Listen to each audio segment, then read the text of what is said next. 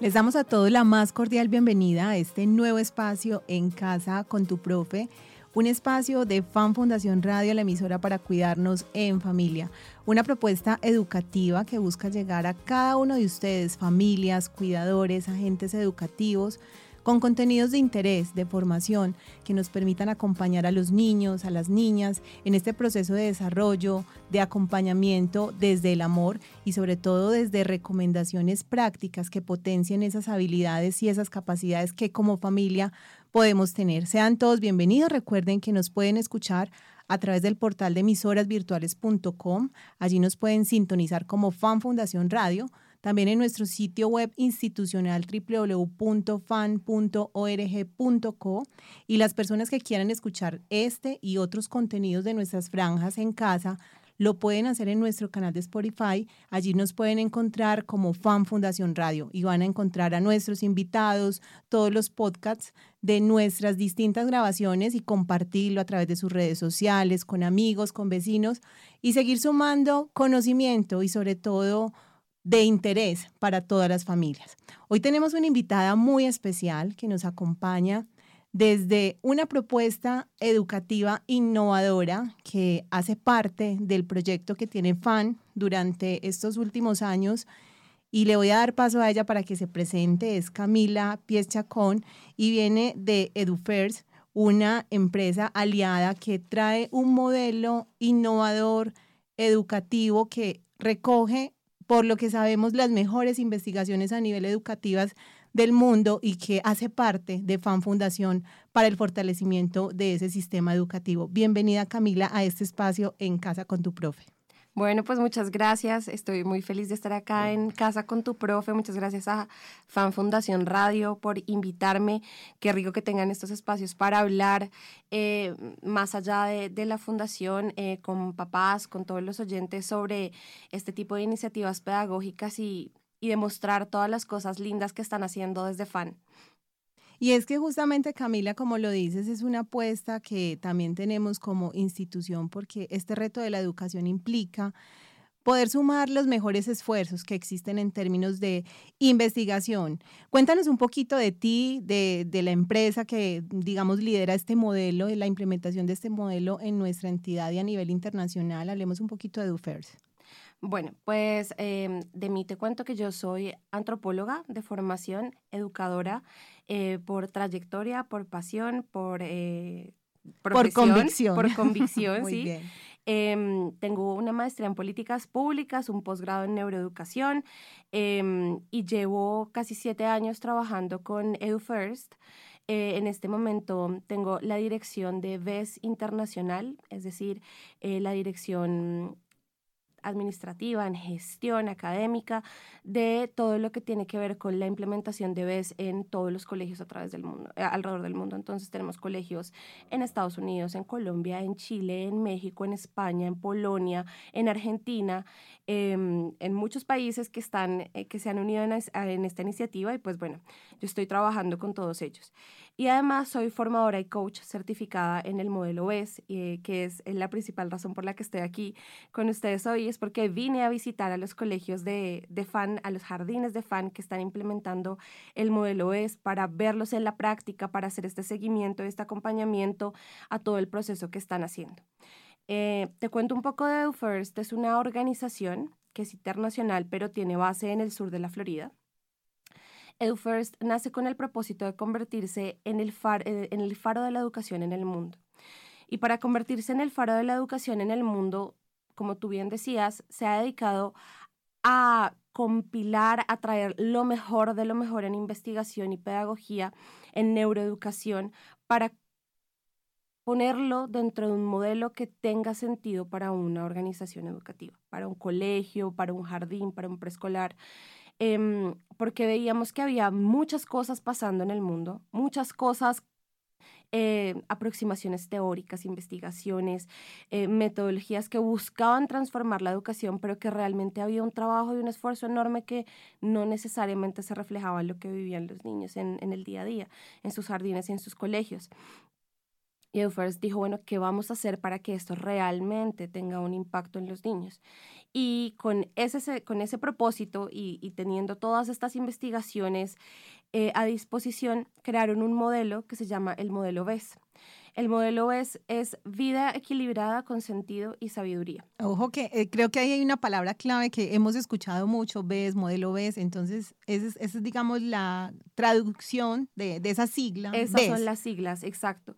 Y lo que nosotros buscamos es promover culturas en las que culturas institucionales, ¿no? En los colegios y jardines, en las que se privilegia el, el pensamiento, pero también se permita y se oriente a todos los miembros de la organización, no solo a los estudiantes, también a los docentes, a los directivos, a los administrativos, a vivir vidas equilibradas con sentido y sabiduría. Ese es finalmente nuestro propósito y First se dio cuenta que para lograr eso no era suficiente una capacitación, no era suficiente un acompañamiento en clase, había que hacer toda una transformación cultural en, en la organización. Entonces, digamos que ese es nuestro propósito, lograr orientar la cultura de la organización hacia vidas equilibradas con sentido y sabiduría. Y mira que esa es una apuesta muy importante desde ese enfoque también de habilidades para la vida, porque muchos papás a veces cuestionan la educación de sus hijos porque dicen, bueno, es que no le están enseñando nada. Él va al colegio, no sabe leer, no sabe escribir, se preocupa más como por esa información académica y desconocen un poco lo que tú estás indicando. O sea, necesitamos es formar para transformar la cultura, para transformar la manera de ver la vida, la manera de responder ante los retos que nos propone la sociedad. Entonces yo creo que nos estás dando un primer mensaje frente a la visión de la educación, porque muchos papás, digamos erradamente, piensan que si el niño no sabe leer, no sabe escribir, no sabe sumar, no está haciendo nada el colegio, no está haciendo nada la institución educativa. Claro, y, y es muy importante tener esas habilidades, es muy, muy, importante desarrollar todas estas competencias matemáticas, de lectoescritura, pensamiento científico, pero creo que el error está en pensar que eso es lo único. Lo exclusivo. Entonces, lo que nosotros queremos buscar es, vamos a desarrollar eso, vamos a alcanzar esas habilidades, vamos a, a desarrollar esas competencias, pero también vamos a desarrollar otras cosas, porque es que el mundo lo pide, porque es que el mundo avanza tan rápido que no podemos enseñar y todo el conocimiento de, forma tan rápida para que un niño responda eh, adecuadamente a, al, al, futuro que le corresponde, porque es que es un futuro muy incierto, es un futuro que nosotros no podemos prever, pero podemos anticipar. Y lo que podemos hacer y lo mejor que podemos darle a los niños y las niñas es permitirles desarrollar las habilidades que con flexibilidad les va a permitir adaptarse a ese futuro y convertirse en aprendices. Mientras yo sea un aprendiz eterno, mientras yo tenga toda la, disposición a aprender, las herramientas para aprender de forma eficiente, yo voy a poder ajustarme a lo que sea que me traiga el futuro. Porque voy a aprender cosas nuevas con facilidad, porque voy a poder adaptarme, porque tengo las competencias necesarias. Esas mal llamadas competencias blandas, que en realidad no son blandas, son competencias que son indispensables en el mundo de hoy en día, porque la información abunda el conocimiento abunda y lo tenemos a la palma de la mano en Google, pero las habilidades, el qué hago yo con el manejar esa información. La toma de decisiones adecuada, cuál es mi criterio para tomar decisiones con esta información que tengo en la palma de mi mano, eso es lo que tenemos que trabajar eh, en desarrollar sin dejar de lado que, claro, los niños tienen que desarrollar pensamiento matemático, científico, habilidades de lectoescritura, eh, y una cosa no, no, no riñe con la no otra. riñe con la otra, sí, no es esto versus lo otro, sino cómo logramos compaginar las dos cosas.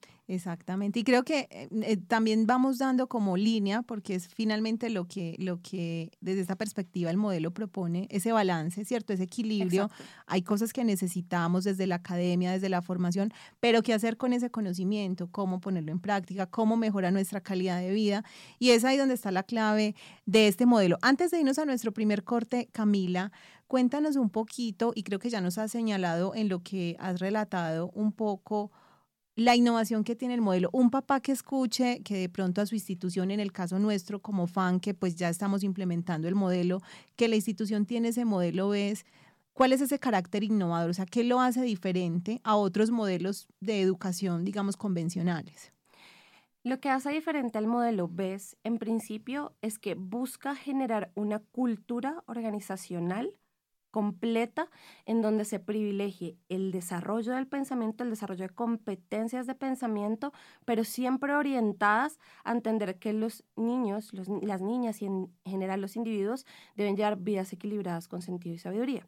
¿Eso qué quiere decir? Que no nos centramos únicamente en lo cognitivo, no nos centramos únicamente en el pensamiento, sino que desarrollamos e incluimos también otras herramientas em, que buscan desarrollar el carácter, que buscan privilegiar la educación emocional, que buscan eh, el desarrollo social de competencias sociales, que buscan promover la autonomía, la capacidad de los niños y las niñas de saber qué hacer con la información, cómo tomar decisiones que son adecuadas en términos morales, en términos sociales, que son justas, equitativas. Entonces desarrolla todas esas competencias y entiende que eso es un proceso que no se hace a través de una única capacitación o una única formación, que no se cambia de un día para otro, sino que requiere un proceso que puede ser un poquito más largo, pero que tiene un impacto que es sostenible a largo plazo. Muy bien, Camila. Vamos entonces a nuestro primer corte comercial, no olvidando esas palabras claves que definen ese modelo. Una vida equilibrada, con sentido y sabiduría que busca esa transformación social, generar esa cultura de pensamiento y que tiene grandes retos que a lo largo del programa vamos a reconocer y pues la idea es que ustedes como cuidadores, como papás, como docentes que nos estén escuchando, pues tengan herramientas para empezar a acercarse a este modelo tan innovador y que busca realmente es retomar lo mejor de los sistemas educativos para contribuir a ese desarrollo integral de los niños, de las niñas y de los sujetos en general. Ya regresamos. En Fan Fundación Radio estás escuchando En casa con tu profe.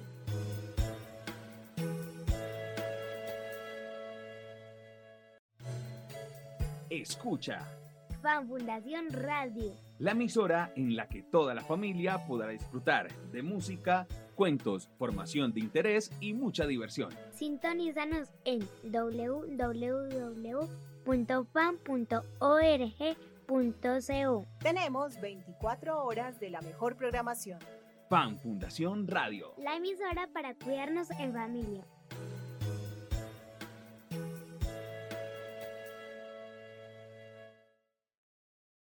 Estás escuchando Fan Fundación Radio, la radio para cuidarte y cuidarnos. ¿Sabías que la música, los cuentos y las historias escuchadas en la radio estimulan la imaginación y son herramientas valiosas para motivar a los niños y adolescentes? Llega Fan Fundación Radio, más cerca de ti y tu familia. ¿Tú eres de las personas que cree que gritarles es un acto normal, que lo educa y no le hace ningún daño? ¿O eres de los que sabe que gritar a un niño es también un acto de violencia? Que se suma a todas las otras violencias? Yo no te estoy gritando. De golpe, un grito. Reflexión por una niñez sin violencia. Fundación de Atención a la Niñez. Infórmese fan.org.co. ¿Sabías que cuando leemos aprendemos muchas cosas? Leamos cuentos todas las noches que nos permitan imaginar, fantasear para tener un lindo sueño. Te lo recomienda Fundación de Atención a la Niñez FAN.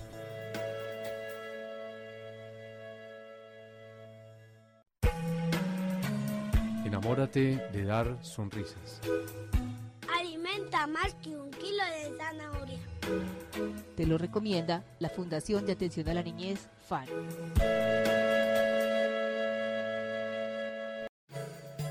En Fan Fundación Radio estás escuchando En casa con tu profe.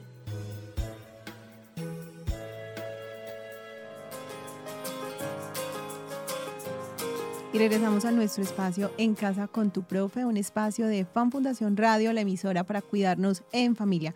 Hoy con Camila Piechacón, formadora coach, del modelo EduFIRS, una iniciativa que se viene implementando en FAN Fundación y que obviamente tiene unos procesos de acompañamiento al equipo de trabajo, a las familias muy interesante. Y vamos a hablar en esta parte del programa, Camila, un poco de la implementación. Ya nos ilustraste de ese propósito inspirador que tiene este gran modelo. Hablemos de cómo se implementa el modelo, qué herramientas, qué recursos tiene un docente que nos está escuchando y de pronto se está interesando por este tema que puede empezar a explorar en este ejercicio de reconocimiento del modelo?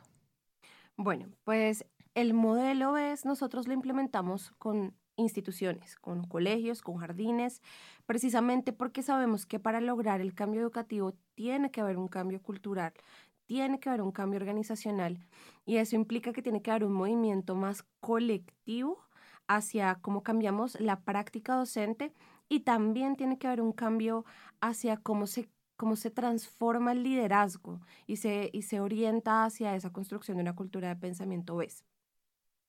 El proceso entonces inicia con una institución que está pensando en el cambio, que ya ha dicho hay que hacer algo. Tenemos que movernos. Claro, la educación tradicional no nos está funcionando, tenemos que buscar una forma de hacer que lo que estamos haciendo sea aún más significativo, tenga un, un verdadero impacto a largo plazo en los niños y las niñas. Em, entonces empezamos a trabajar con la organización y nosotros tenemos un modelo que tiene ocho etapas.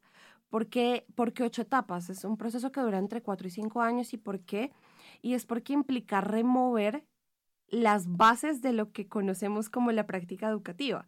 Implica muchos cambios en términos eh, prácticos en el aula con los estudiantes, en el trabajo que hacemos colectivo como docentes, en el trabajo que se hace desde el liderazgo, muchas veces tiene que ver con cuestionarnos el proyecto educativo, el proyecto pedagógico de nuestra institución y alinearlo para lograr ese gran propósito del que hablábamos. Entonces, eso toma tiempo. Cualquier cambio cultural toma tiempo, no pasa de la noche a la mañana. Y nosotros lo que queremos es que precisamente movernos de, ese, de esa cultura de la formación y de la capacitación en la que vienen al colegio, nos dan una capacitación en un tema, lo utilizamos por tres semanas mientras nos acordamos de lo que nos dijeron y luego se olvidó y, volvimos a lo mismo de antes. Entonces, queremos que realmente, si estamos haciendo todo este esfuerzo por transformar y vemos que tiene un valor, pues se mantenga y sea sostenible a largo plazo. Entonces, esas ocho etapas eh, han reconocido cuál es el flujo eh, por el cual atraviesa, cuál es el proceso por el cual atraviesa un colegio cuando empieza a, a, cambiar esa cultura. Y lo primero es que hay un proceso muy profundo de reflexión, de cuestionar los paradigmas, que son esas creencias que tenemos tan naturalizadas que ya ni siquiera nos cuestionamos, pero que siempre están eh, determinando cómo son nuestras acciones, determinan lo que somos y lo que hacemos. Pero esas creencias son transformables porque son culturales, las hemos aprendido, no nacimos con ellas. Eh, y es preguntarnos, reflexionar sobre, bueno, cuáles de esas creencias en este momento me posibilitan o me limitan en mi práctica docente cuáles se alinean con ese propósito al que yo quiero llegar y cuáles realmente no. Y entonces empieza uno a cuestionar y cambiar esos paradigmas sobre cuál es el rol del docente en el aula, cuál es el rol del estudiante, cuál es el rol del colegio y de la comunidad y cómo nos alineamos todos para que realmente lleguemos al propósito verdadero de la educación. Camila, porque hay algo que, que me parece importante destacar, digamos, en esas creencias que escucha uno en las comunidades y es que por lo regular se le asume la responsabilidad de la educación solo al sistema educativo, a la institución educativa como tal, es decir, es el profesor el responsable de que el niño aprenda, se maneje bien, tenga buenos hábitos, eh, sepa sumar, sepa restar y mejor dicho, toda la labor educativa se descarga, entre comillas, en el docente. Y la familia a veces se siente como excluida y dice, no, yo no, pues lo que él aprende en el colegio. O sea, si no aprendes porque el niño es bruto, el colegio no sirve, o sea, empieza a haber como una serie de juicios de valor frente a ese rol. Y creo que esa es una de las creencias más fuertes que tenemos en cuanto a la educación de los niños y el acompañamiento. Claro, es el aprendizaje y el proceso de crianza y de educación de un niño o una niña es un trabajo en conjunto. Y hay, hay un dicho en inglés que, que dice que criar un niño toma una aldea, necesita una aldea y es verdad. Es, somos mucho más eficientes cuando trabajamos en, en, colaboración, en equipo. Y, y, es que la experiencia de aprendizaje de un niño no pasa de 9 a, de 9 a 11 de la mañana. La experiencia de aprendizaje de un niño es Continua, todo el tiempo. Todo el tiempo. Todo el tiempo ellos están aprendiendo de lo que ven, de lo que oyen, de lo que escuchan, de lo que les modelan afuera de, los, de lo que les modelo yo. Entonces es muy importante lograr ese trabajo en equipo y es muy importante. Nosotros siempre hablamos de cuando yo señalo, hay tres dedos que me están señalando a mí. ¿Qué puedo hacer yo ya? Entonces hablamos, no, pero es que la política pública, no, pero es que el programa, no, pero es que el distrito, la gobernación, es que en el mundo, el mundo está mal, los niños están todo, mal. Todo está ¿Qué hago yo? ¿Cuáles son esos tres dedos que me están señalando a mí y que puedo empezar a hacer yo ya? Eh, y eso es algo que nos sirve desde la educación, nos sirve en cualquier momento de la vida. Y nos sirve desde la perspectiva de papás, nos sirve desde la perspectiva de estudiantes, nos sirve desde la perspectiva de docentes y de líderes. Y es que puedo empezar a hacer ya. Y eso implica cuestionar los paradigmas que tenemos, cuestionar cuáles son esas creencias que tengo tan arraigadas que me están motivando a señalar a otros y no ver qué puedo hacer yo. Entonces esa es la primera etapa. Es una etapa muy bonita porque es de reflexionar y decir, voy a cambiar así me cueste eh, y así en este momento no entienda del todo cómo, cómo se hace, por qué se hace, para dónde voy, pero voy a empezar a hacer como cosas. aceptar, aceptar esa voluntad de cambio, de que queremos transformar, no sabemos qué va a pasar, pero estamos dispuestos a asumir lo que venga. Claro.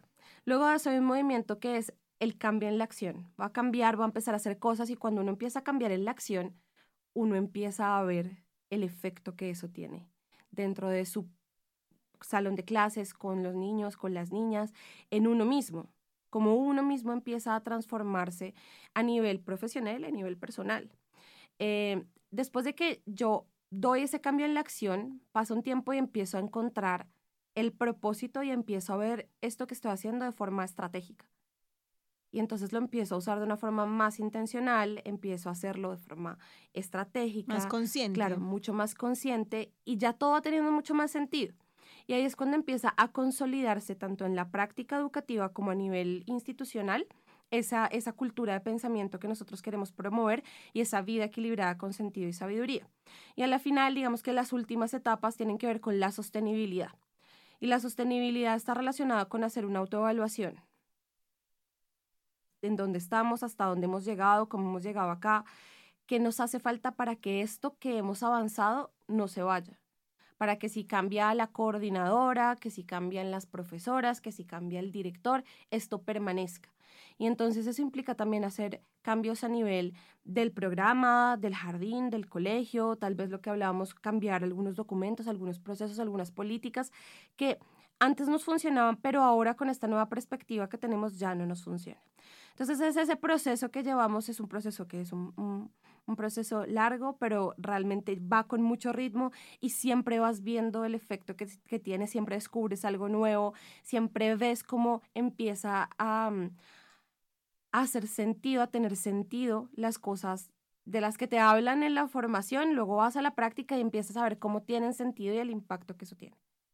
El impacto partiendo desde esa voluntad de cambio, desde acoger esas nuevas disposiciones, de, de, poder renovar, porque sabemos que no es fácil. Cuando llegan esos cambios a las instituciones educativas, al interior de la familia hay resistencias, hay crisis, hay, hay momentos de incertidumbre, pero digamos que hay una convicción de querer llegar a algo mejor, de poder potenciar otras cosas que a lo mejor no descubríamos por, por la monotonía del día a día y pues por lo que nos dices es un modelo que integra todo, no solo la parte física, sino mental, espiritual, o sea, es, un, un sistema integrador. De acuerdo. Bueno, Camila, vamos a ir a nuestro siguiente corte comercial y cuando regresemos vamos a conversar un poco de esos recursos, porque sabemos que también el modelo tiene una serie de herramientas, como una caja de herramientas interesante, que también nuestros maestros, nuestras familias pueden empezar a acercarse, a reconocer y, ¿por qué no?, tratar de empezar como a generar esas pequeñas diferencias en el hogar para promover un espacio realmente de reflexión, de construcción colectiva, porque como dices, el desarrollo no es de uno, sino de toda una aldea que necesita lograr esa transformación real. Ya regresamos. En Fan Fundación Radio estás escuchando En casa con tu profe.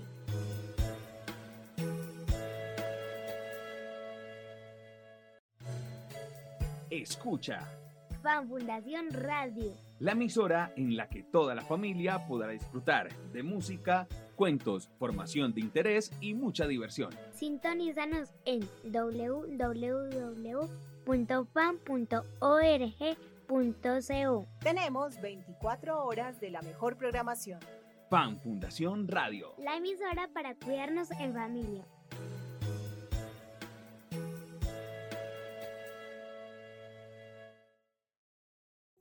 Estás escuchando Fan Fundación Radio. La radio para cuidarte y cuidarnos. ¿Sabías que la música, los cuentos y las historias escuchadas en la radio estimulan la imaginación y son herramientas valiosas para motivar a los niños y adolescentes? Llega Fan Fundación Radio, más cerca de ti y tu familia. ¿Tú eres de las personas que cree que gritarles es un acto normal, que lo educa y no le hace ningún daño? ¿O eres de los que sabe que gritar a un niño es también un acto de violencia que se suma a todas las otras violencias? Yo no te estoy gritando. De golpe, un grito. Reflexión por una niñez sin violencia. Fundación de Atención a la Niñez. Infórmese fan.org.co. ¿Sabías que cuando leemos aprendemos muchas cosas? Leamos cuentos todas las noches que nos permitan imaginar, fantasear para tener un lindo sueño.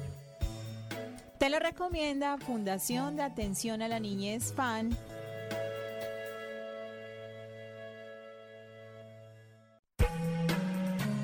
Enamórate de dar sonrisas. Alimenta más que un kilo de zanahoria. Te lo recomienda la Fundación de Atención a la Niñez FAN.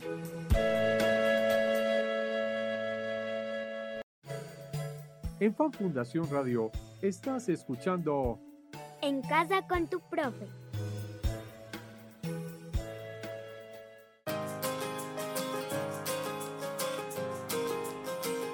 Regresamos a nuestro espacio En Casa con tu Profe, un espacio de Fan Fundación Radio, la emisora para cuidarnos en familia. Recuerden que pueden seguir esta transmisión a través del portal de emisorasvirtuales.com, en nuestro sitio web institucional www.fan.org.co, también comentar la publicación que tenemos en redes sociales con la información de nuestra invitada, el tema que estamos abordando el día de hoy, para que ustedes nos dejen sus comentarios, sus preguntas, reflexiones frente a este importante tema y este modelo transformador que ha llegado para cambiar vidas y para generar nuevos procesos de pensamiento en los niños y en la comunidad en general, porque creo que nos estás llevando a entender que esto no es solo un asunto que va a incidir en los niños, sino que va va como generando una afectación importante en todo el ecosistema, en toda esa relación de la comunidad. Hablemos ahorita, Camila, de los materiales. Una persona que ya escuchó, ya entiende un poco el sentido inspirador de esta propuesta,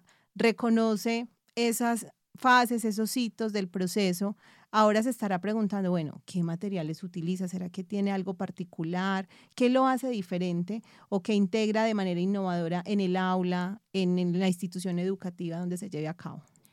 Pues efectivamente, como nuestro propósito y parte de lo que queremos hacer es eh, entregar a los niños y a las niñas herramientas para convertirse en aprendices eternos es decir, que yo tenga las herramientas para siempre seguir aprendiendo, porque el mundo me lo demanda, porque no es suficiente con saber información, sino que tengo que aprender a adaptarme y responder estratégicamente a las nuevas condiciones. Eso implica ser aprendiz para siempre.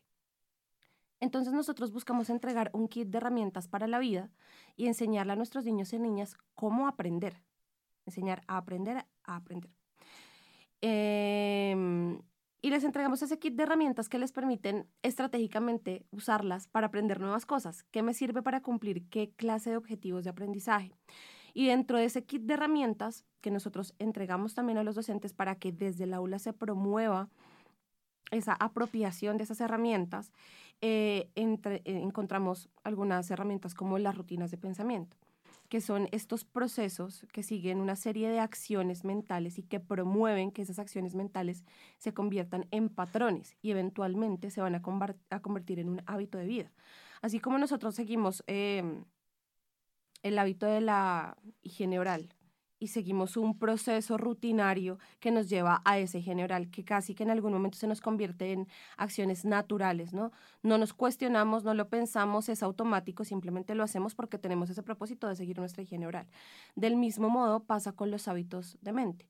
En principio son acciones que tenemos que hacer conscientemente para poder conseguirlos y para que se vuelvan eh, naturales y automáticos, que no, no necesite yo pensar dos veces en tengo que hacer esto.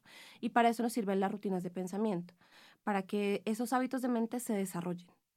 Em, tenemos también las llaves de pensamiento, que son unas, literalmente unas llavecitas. Esas llavecitas eh, tienen diferentes eh, conceptos. Entonces, está la llave de pensamiento de la forma, de la función, de la conexión, causa-efecto, reflexión, emoción. Y es una llave que me permite sacar a mí un, un, un objeto concreto que desarrolla un código de lenguaje visual de color y con la que yo puedo guiar la exploración de algo a través de preguntas que son provocadoras.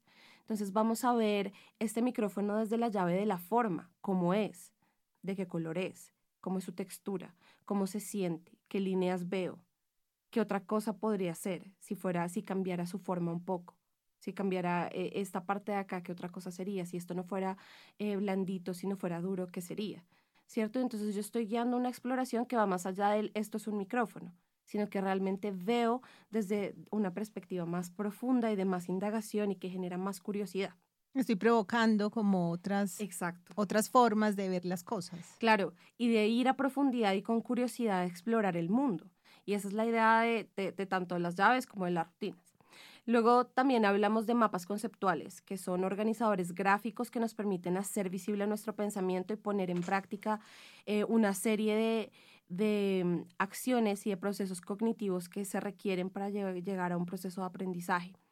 Eh, y como nos, nosotros tenemos una visión que es integral del individuo, ¿no?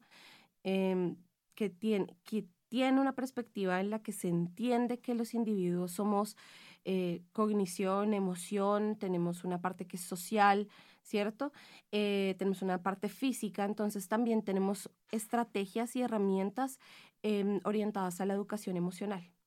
Además, porque sabemos que la educación emocional tiene un impacto importante en las relaciones interpersonales, en todo lo que tiene que ver con lo social, pero también es muy importante en todo lo que tiene que ver con el desarrollo personal y con el aprendizaje.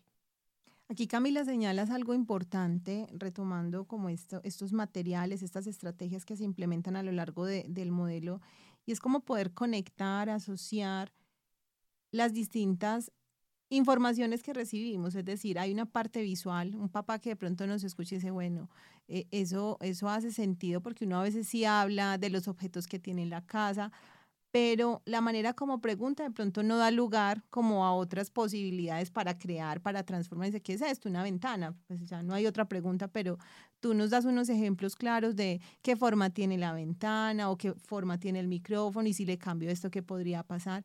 Esto está como muy ligado al tema de la pregunta, ¿cierto? Hay como, como un énfasis también importante en la indagación, en la manera como claro. pregunto, cuestiono, invito a... Y es que nosotros como adultos, tanto desde nuestro rol como padres, como desde nuestro rol de cuidadores o educadores, estamos muy acostumbrados a las respuestas, a dar respuestas. ¿Qué es eso? Es una ventana. Y ahí se acabó el proceso. Ya no hay conversación. No, no, claro, y la curiosidad también llegó hasta ahí. Entonces es cambiarnos un poco el chip y decir, bueno, ¿cómo hago para que esto se me convierta en una oportunidad de exploración y de indagación? Entonces, ¿qué preguntas tengo que hacer?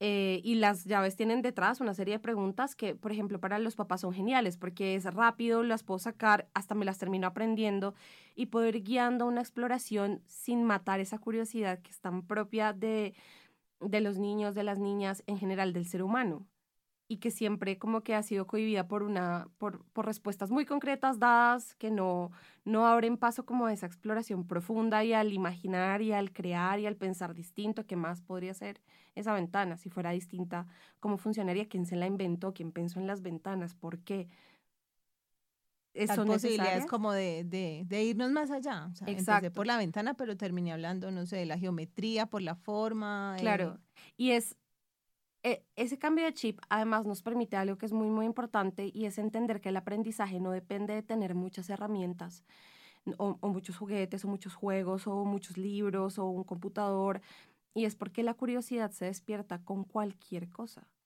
Y hay cientos de oportunidades espontáneas de aprendizaje que tenemos en el día a día con salir a mirar por la ventana, salir a dar un paseo por el barrio, que nuestros niños nos acompañen a la tienda a hacer la compra eh, ya es una oportunidad de aprendizaje para desarrollar pensamiento matemático, pensamiento científico, para la creación, para la indagación. Entonces, eh, abre una, un mundo de posibilidades para el aprendizaje. Entonces tenemos rutinas del pensamiento, llaves del pensamiento, mapas conceptuales. Digamos que todo esto se suma a esos elementos, estrategias, disposiciones para el trabajo. Y a lo largo de las formaciones que vamos haciendo, vamos entregando a los educadores diferentes herramientas, dependiendo del propósito, porque cada formación tiene un propósito. Entonces, vamos hablando de diferentes estrategias y herramientas que nos permiten cumplir con ese propósito y son cosas que son muy prácticas que yo al día siguiente ya me puedo llevar a mi aula y puedo empezar a probar. Y que además tienen la ventaja de que de una vez empiezan a mostrar resultados con los niños. O sea, de una vez empiezas a ver cómo cambia el proceso de aprendizaje cuando eh, empiezas a utilizar las herramientas. Entonces, bueno, estas son las que más suenan, más utilizamos, pero en verdad durante las formaciones entregamos otras tantas herramientas que son muy importantes para lograr ese cambio cultural que vamos buscando. Bueno, antes de irnos a comerciales, qué rico profundizar un poquito, Camila, en esto de los mapas conceptuales, porque quizás es una de las estrategias de pensamiento más olvidadas, ¿cierto? Eh, normalmente se piensa que los mapas conceptuales se utilizan en la universidad para trabajos más complejos, pero llama la atención que se puede utilizar con niños tan pequeños desde la primera infancia esa construcción de mapas conceptuales. ¿Cuál podría ser un ejemplo práctico de la utilización de esta estrategia en el aula, en casa, si estoy escuchando este problema, qué rico, voy a, voy a explorar esto, qué es, cómo, cómo podría ser. Pues eh, de hecho me, me, parece que es súper valioso porque además yo tenía esa creencia también de algo muy académico, muy formal y cuando lo ves con los niños es impresionante lo que les permite lograr, además porque es un organizador gráfico, que es el lenguaje que más hablan mientras logran desarrollar el lenguaje escrito eh, y el lenguaje que más entienden y más les llama la atención. Eh, vi en, las visitas que he hecho a los jardines eh, de fan en estos días, he visto cómo usan el diagrama de Venn y en realidad cómo los niños se enganchan en ese proceso de comparar y contrastar. Y esa esa habilidad cognitiva de comparación y contrastación es súper importante. Entonces, como traigo, voy a compararme, eh, voy a comparar mis, eh, quién soy yo con quién es mi amigo y estamos explorando el quién soy, ¿no? Yo, yo soy único. Y yo soy único porque tengo unos ciertos gustos y porque soy de cierta manera. Y vamos a comparar y contrastar quién soy yo con quién eres tú. ¿No? Y entonces vamos a traer al colegio nuestros objetos favoritos y vamos a hacer un diagrama de Venn y se puede hacer con aros de hula hula para que sea súper concreto. Entonces ponemos dos aros hula hula y en un lado ponemos las cosas que nos hacen diferentes, pero pueda que tengamos cosas que, nos, que, que, tenemos en común y en el centro ponemos esas cosas que tenemos en común. Entonces diferente, yo tengo que a mí me gustan los bloques y a ti te gustan los disfraces, pero en común tenemos que a los dos nos gustan los colores porque nos gusta colorear. Y entonces estamos trabajando todas esas habilidades cognitivas que implica el comparar, contrastar, trabajar en equipo, em, organizar por color, organizar por ciertos patrones, por ciertas categorías, em, a través de una herramienta que creíamos que era única de la lógica y del pensamiento matemático y que se habla solamente desde quinto, de, quinto sexto eh, en el colegio y lo estamos haciendo con niños de dos o tres años. Mejor dicho, aquí tenemos, es un reto importante en poder estimular, provocar, inspirar esos procesos de pensamiento que desafortunadamente muchas de las prácticas que tenemos a diario con nuestros niños, en la escuela, en la familia, decimos apagan, porque a veces llega una pregunta inspirar al niño y el papá o la mamá o el educador por el poco tiempo que tiene, pues prefiere irse por las ramas, como decimos jocosamente, y no hay tiempo para responder. Y ya cuando uno quiere volver sobre esa pregunta, ya el niño perdió su interés. Claro. Entonces se pierden como esas oportunidades. Muy bien, bueno Camila, ya casi llegamos a la parte final de nuestro programa, pero en el siguiente bloque vamos a hablar de los retos, o sea, ¿qué nos queda después de escuchar toda esta información tan importante para transformar vidas, para transformar los sistemas educativos? ¿Qué nos queda como familias, como agentes educativos? Y desde la primera infancia, ¿qué vamos a poder potenciar? ¿Cuál es la tarea que nos queda para empezar a hacer visible esta estrategia tan importante de EduFirst llamada el modelo es un modelo de vida equilibrada, con sentido y sabiduría. Muy bien, vamos entonces a nuestro corte comercial y ya regresamos. En Fan Fundación Radio estás escuchando En casa con tu profe.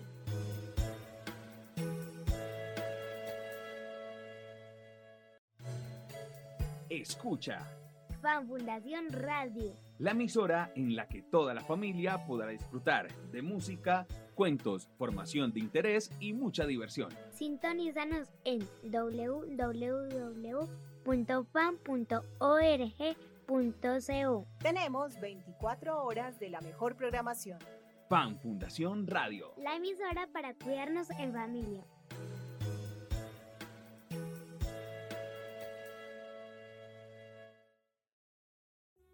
Estás escuchando Fan Fundación Radio, la radio para cuidarte y cuidarnos. ¿Sabías que la música, los cuentos y las historias escuchadas en la radio estimulan la imaginación y son herramientas valiosas para motivar a los niños y adolescentes? Llega Fan Fundación Radio, más cerca de ti y tu familia. ¿Tú eres de las personas que cree que gritarles es un acto normal, que lo educa y no le hace ningún daño? ¿O eres de los que sabe que gritar a un niño es también un acto de violencia que se suma a todas las otras violencias? Yo no te estoy gritando. De golpe, un grito. Reflexión por una niñez sin violencia. Fundación de Atención a la Niñez. Infórmese fan.org.co. ¿Sabías que cuando leemos aprendemos muchas cosas? Leamos cuentos todas las noches que nos permitan imaginar, fantasear para tener un lindo sueño. Te lo recomienda Fundación de Atención a la Niñez FAN.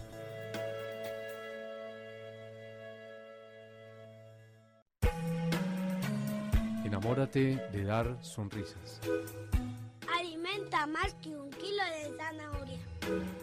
Te lo recomienda la Fundación de Atención a la Niñez FAN.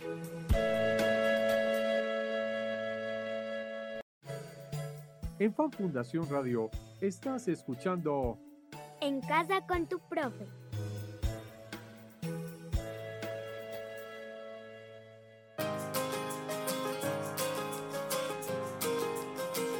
Y regresamos a la parte final de nuestro programa En Casa con tu Profe, en la emisora Fan Fundación Radio, la emisora para cuidarnos en familia. Hoy con Camila, con una conversación muy interesante que también estamos invitando a todos ustedes para que compartan a través de el contenido que va a quedar pregrabado a través de redes sociales, con sus contactos, conocidos, porque es un modelo que realmente transforma vidas, transforma culturas y nos ayuda y contribuye a realmente sacar lo mejor de todos.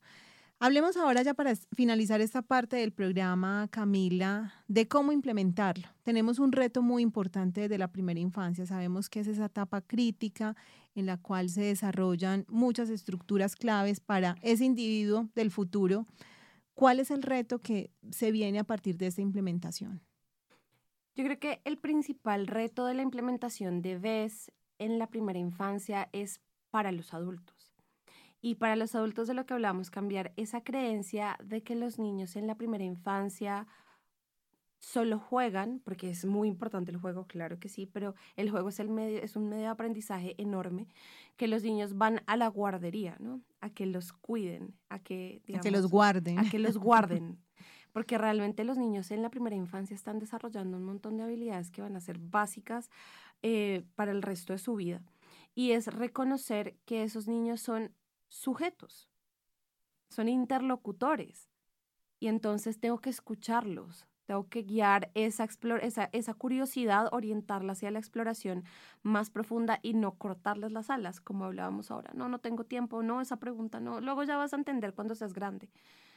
No, ¿cómo hago para promover de verdad esa, esa exploración curiosa y ese aprendizaje desde la primera infancia, reconociendo que que ellos no, no están en proceso de preparación para ser ciudadanos del mundo, ciudadanos ellos son ciudadanos activos, son sujetos, y lo hablamos todo el tiempo, ¿no? Son sujetos de derecho. Y el ser sujetos de derecho implica también que son interlocutores iguales, pares a nosotros, y nosotros somos aprendices y estamos en ese proceso con ellos de aprendizaje. Entonces, ese es el principal reto. Eh, tener muy altas nuestras expectativas siempre y no limitarlos nosotros con respecto a lo que pueden o no pueden hacer. Y lograr tener ese pensamiento creativo de, bueno, ¿cómo logro yo con mis pequeños de dos años hacer este mapa conceptual? ¿Qué debo hacer? ¿Cómo lo hago para que sea para ellos posible con las habilidades que tienen en este momento utilizar este mapa o utilizar o responder a esta, a esta provocación, a esta exploración que les estoy planteando? Ese creo que es el principal desafío, porque precisamente mm, el modelo es nace en la primera infancia con la implementación de aproximaciones y metodologías que eran exclusivas para niños más grandes.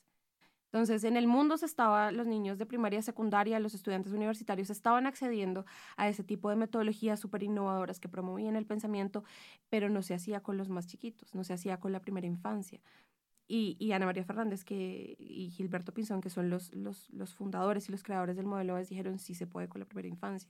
Y lo vamos a mostrar. Y lo empezaron a hacer en sus, en sus jardines infantiles. Y de ahí nace el modelo es que ahora se implementa en infantil, en primaria y en secundaria, pero nace mostrando que todo esto también funciona con los más pequeños. Entonces, es posible, es cuestión de cambiar el chip. El desafío también es extender todo esto a las familias y justo estamos hablando de las llaves y me trajeron unas llaves que me pareció maravilloso, porque es que es una herramienta tan concreta, es una herramienta que tiene acá atrás las preguntas que puedo hacer, que me ayudan a guiar como cuando realmente no sé, veo una oportunidad, pero no sé cómo guiar esa exploración que nos pasa a todos. Em, acá tengo como esa posibilidad de decirle a mi hijo, eh, oye, mira, vamos a hablar desde la responsabilidad. Entonces vamos a hablar de la responsabilidad sobre cómo, tiene, cómo vamos a hacer la compra en la tienda. Entonces, ¿cuál es mi responsabilidad? ¿Cuál es tu rol en esta compra? ¿Qué vas a hacer? Eh, ¿Qué vas a llevar? ¿Vas a llevar cuentas? ¿Cómo hacemos para no gastar de más? ¿Para mantenernos en el presupuesto? ¿Para ahorrar? Eh, ¿Por qué es importante tu forma de actuar? ¿Por qué es importante lo que estás haciendo tú en este momento para nuestra familia? Si vamos a ir de la compra, ¿por qué esto es tan importante y lo que tú hagas tiene un impacto en toda nuestra familia? Porque vas a elegir lo que vamos a comer, nuestros alimentos, no sé. Nos permite realmente sacar el mayor provecho de las oportunidades más espontáneas y llevar esa, esa mm, exploración a mucha más profundidad. Entonces creo que esto es un súper desafío para papás que quieran y que sean papás de, de, niños de los jardines de fan, que quieran ya mismo eh, empezar a llevar y a extender lo que está pasando en los jardines hacia sus casas, pues llevarse las llaves. Si no tienen estas así, pueden copiar las preguntitas también. Entonces, las pueden crear, que son bastante creativos. Genial. Entonces, creo que, que, que eso es un desafío enorme, el cambiar el chip. Em, nosotros les damos herramientas para que ustedes sepan cómo, cómo hacer ese cambio de chip en la práctica, cómo llevarlo a realmente acciones muy concretas. Y muy importante reconocer que FAN viene liderando, digamos, aquí en Medellín este ejercicio de implementación de un modelo que, como decías, pues fue pensado inicialmente para niños más grandes, pero que nos ha demostrado que desde la primera infancia hay un escenario posibilitador con múltiples alternativas para que los niños reconozcan y, y, la clave es eso, cambiar un poco el chip, porque es que seguimos subestimando muchas veces las capacidades de los niños, están muy pequeños, eso no lo va a comprender, no tiene herramientas para responder, pero creo que nos están dando lecciones importantes de curiosidad, de asombro, y son ellos los verdaderos transformadores en ese, en ese tema que tenemos que cambiar, en volver a reactivar el asombro, la capacidad de, de crear, de explorar, de imaginar esos mundos que no son posibles, pero que en cabeza de los niños ellos son expertos, pero muchas veces limitamos esa capacidad. Exactamente. Y ahora tenemos ejemplos alrededor de todo el mundo de jardines infantiles, de preescolares que están implementando BES y que nos están mostrando la enorme capacidad y el enorme impacto que esto tiene en la primera infancia. Entonces, creo que hay, mucho camino por recorrer para todos quienes estamos en educación, pero el darnos cuenta y, y, reconocer el potencial que tiene la primera infancia es ya una gran ganancia. Bastante. Un mensaje final para los papás, para esos cuidadores que nos están escuchando, que digamos, se van un poco cuestionados también frente a esto que estamos hablando. Estamos matando la curiosidad de los niños, no los estamos acompañando asertivamente muchas veces en ese proceso. ¿Qué rol pueden tener ellos en la implementación también de este modelo? El rol de invitarlos a cuestionarse, a explorar, de aprovechar cada oportunidad que tengo, cada ida al parque, cada salida al supermercado, a la tienda. Todo lo que hacemos en el día a día es realmente una oportunidad de aprendizaje siempre y cuando yo esté en ese en esa mentalidad y en esa disposición de acompañar, de preguntar, de escuchar. Em, de, de, escuchar lo que ellos tienen que decir, de hablar con ellos, de promover que no dejen nunca de cuestionarse, no pierdan la curiosidad que los caracteriza. Entonces creo que esa es la invitación más grande también a cambiar ese chip y de reconocer el infinito potencial que tienen los niños y las niñas. Así es, no podemos olvidar que tenemos un gran potencial en ellos, que cada día nos enseñan cosas nuevas, a descubrir el mundo, a no perder esa capacidad de asombro frente a las cosas simples, sencillas, pero que tienen gran valor y gran trascendencia. Camila, muchísimas gracias por acompañarnos el día de hoy. Estuve feliz, me encanta haber participado de este espacio, me encanta que además tengan este espacio para que puedan también los papás, los educadores, los cuidadores escuchar y, y bueno, seguir compartiendo y aprendiendo, porque cada día es un aprendizaje con estos temas y muchos más. A todos ustedes, queridos oyentes, muchísimas gracias por acompañarnos el día de hoy. Queremos invitarlos a que también sigan esta transmisión a través de nuestros sitios web en emisorasvirtuales.com, en nuestro sitio institucional fan.org.co y también el video que hemos preparado especialmente con esta sesión para que ustedes conozcan a nuestra invitada, conozcan la cabina y pues también puedan acercarse un poco a estas herramientas, a estos recursos que son tan importantes para potenciar ese gran modelo inspirador, transformador que busca llevar la vida equilibrada con sentido y sabiduría. A todos ustedes, muchísimas gracias. Los invitamos a que sigan en sintonía de nuestra emisora Fan Fundación Radio. Recuerden que tenemos contenidos para toda la familia, música infantil, para conectarnos, para inspirarnos y seguir disfrutando esta gran experiencia de cuidarnos en familia. A todos ustedes, muchísimas gracias y nos vemos en un nuevo programa.